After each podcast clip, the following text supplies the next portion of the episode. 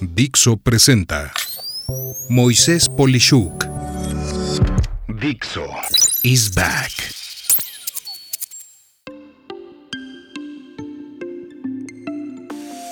Estructura administrativa. Episodio 1. La misión de la empresa. Uno de los misterios de la vida es que en Dixo, mi casa de trabajo de podcast, hubo una primera temporada en la que publiqué más de 200 episodios de podcasts.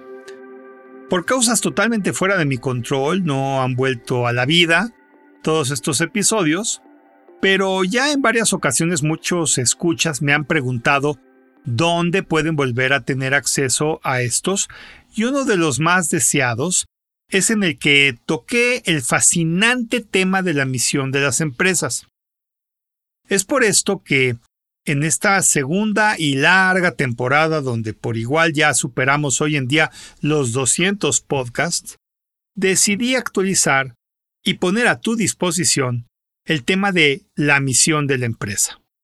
Sin embargo, como todo lo que se tiene la oportunidad de volverse a hacer, de entonces a hoy he mejorado las ideas que estoy por presentarte, no en un único episodio, sino que haré una serie que conste de cinco episodios, donde en mi experiencia ahora exploraré en detalle los temas de misión, objetivos, estrategias, procesos y tareas, ocupando cada episodio en detalle lo que es la estructura administrativa que compone a cualquier negocio.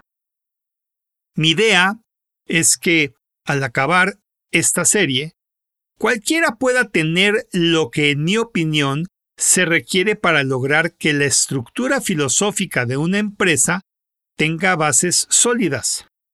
Yo mismo hubiera amado tener este contenido en esto que estoy por presentarte en aquel año de 1989 cuando arranqué mi empresa, y por ello Espero que si estás por arrancar tu empresa, pues esto te sea de mucha ayuda.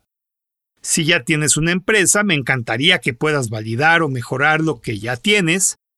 Y si trabajas en una empresa, me encantará que vayas correlacionando lo que digo con lo que se tiene y así tal vez puedas aportar ideas para que tu lugar de trabajo mejore. Sin más, comienzo con el primer episodio de esta serie que espero disfrutes tanto como yo al haberla elaborado. Sin más preámbulo, empiezo con la misión. Fíjate que cuando inicié en estos asuntos de los negocios por allí de noviembre de 1980, la tecnología era muy poco acariciable para las familias y las personas, en particular las computadoras, y por lo tanto la mayoría de las actividades del día a día dependía de qué tan organizado pudieras estar. Lo curioso es que hoy a casi 43 años de distancia, las cosas han cambiado en términos de la tecnología, la cual cada vez se acerca más y más a todas las personas en todos los niveles, y sin embargo, lo que se veía hace 43 años empieza a dejarse de lado y se cae en el error de pensar que solo con aplicaciones administrativas puedes resolver que el negocio sea exitoso. Como dice el dicho, ni tanto que queme al santo, ni tanto que no lo alumbre. Y para ser más concreto, yo traduciría el dicho a nuevas tecnologías, sí, claro, pero mismas y viejas reglas también. Lo primero que empiezo a ver en las empresas, por ejemplo, es su falta de contar con una misión. Sí, sí, sí, todos tienen una colgada en la entrada de su empresa. Inclusive esto se extiende no solo a negocios. Chécate cualquier organización gubernamental, plantel de escuela, universidad, en fin, todos, entre comillas, dicen tener una.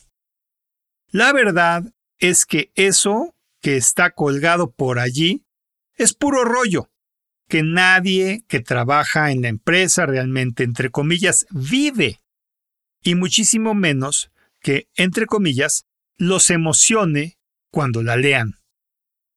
Déjate doy un ejemplo. Seguro tú trabajas o trabajaste o bien eres un estudiante. Te prometo que después de escuchar mi podcast puedes visitar la página de tu escuela o empresa y revisar que, por supuesto, tienen una misión. Mi pregunta es, ¿tú la conocías? Y para ser más claro, cada vez que te levantas en la mañana, vas a tu trabajo o a la escuela, es algo en donde yo diría que estás muy contenta muy contento porque vas a tener un día más de lo que la misión de tu trabajo centro de estudios dice? Yo creo que si eres honesta o honesto, la mera verdad es que no te pasa ni por la cabeza. No solo no sabías la misión, sino que ahora que la ves, ni la entiendes, ni sabes de qué se trata, y muy probablemente hasta te sorprendas de lo que dice. ¿Quieres poner a alguien en problemas? Pregúntales a tus maestros, jefes, etc. Así tal cual cuál es la misión de tu escuela o tu empresa o tu organización. ¿Sabes qué te van a decir? Puras cosas diferentes. Eso es lo que te van a decir. Todos con su idea de lo que es la misión. Es más, unos van a confundir misión con frases de servicio o valores o metas, pero nadie va a saber o realmente estar en lo mismo a menos de que lo lea de algún lado y ojalá lo entienda. ¿Ves lo que quiero decir con esto? Algún escritor famoso dijo alguna vez que el hombre sin misión es como un barco sin quilla.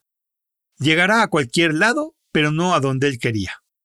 O en otras palabras, sin misión, todos ven una realidad propia de lo que se tiene que hacer en el mejor caso, y en el peor, son como hámsters en una jaulita, dándole vueltas a la ruedita sin fin, gritando, vamos a trabajar, vamos a trabajar. Allí mi pregunta es, ¿para qué? ¿Qué logras? ¿Qué persigue tu organización, escuela, carrera, tu propia persona? ¿Sabes?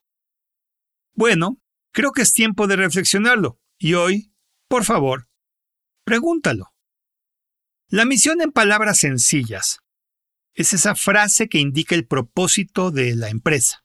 Esto es, la razón de existir de la escuela u organización o empresa. La misión es el destino que busca la empresa. Una buena misión hoy, a mediados de 2023, es una frase corta, que puede decirse sin respirar más que una sola vez, lo cual implica que no será más de una oración, por ejemplo. La misión tiene palabras sencillas, pero con solo leerla, tú sabes y tal vez te emocionas de lo que hace esa empresa. Y si tú trabajas en una, tu misión, cada vez que la digas, pues deberías saberla de memoria y sin esfuerzo, te emociona porque ese día y el siguiente y el siguiente sabes a qué te vas a dedicar y cuál es el propósito del lugar donde te encuentras.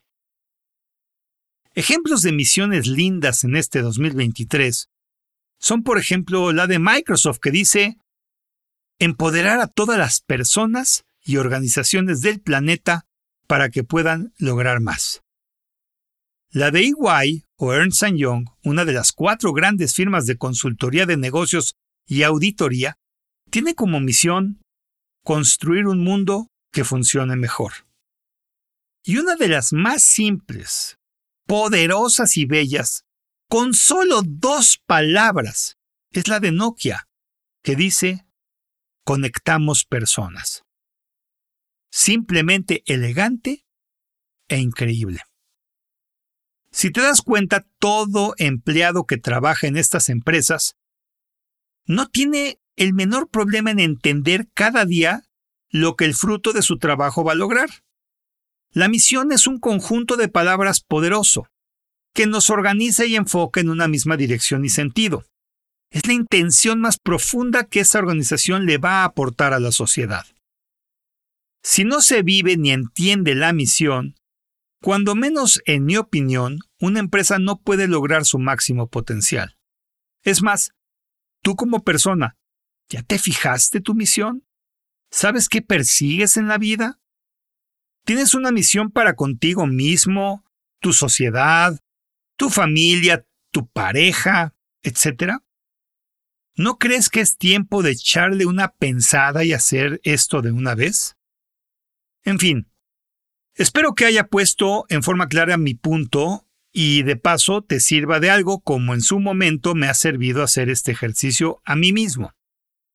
Por lo anterior, te pido aplicar lo que comento y que en palabras simples definas lo que debería de ser la misión de tu empresa, o de tu escuela, o de tu persona, etc. Y muy en especial la tuya propia que acabo de decirte. Sin duda, algo muy bueno saldrá de esto, ¿no crees? Con esto termino el episodio 1. En el siguiente episodio toco la base que permitirá que la misión se cumpla. Y estos son los objetivos. No te lo pierdas. Si la misión te interesó, los objetivos te van a importar mucho. Soy Moisés Polishuk y agradezco que me hayas escuchado. Hasta la próxima. Dixo is back.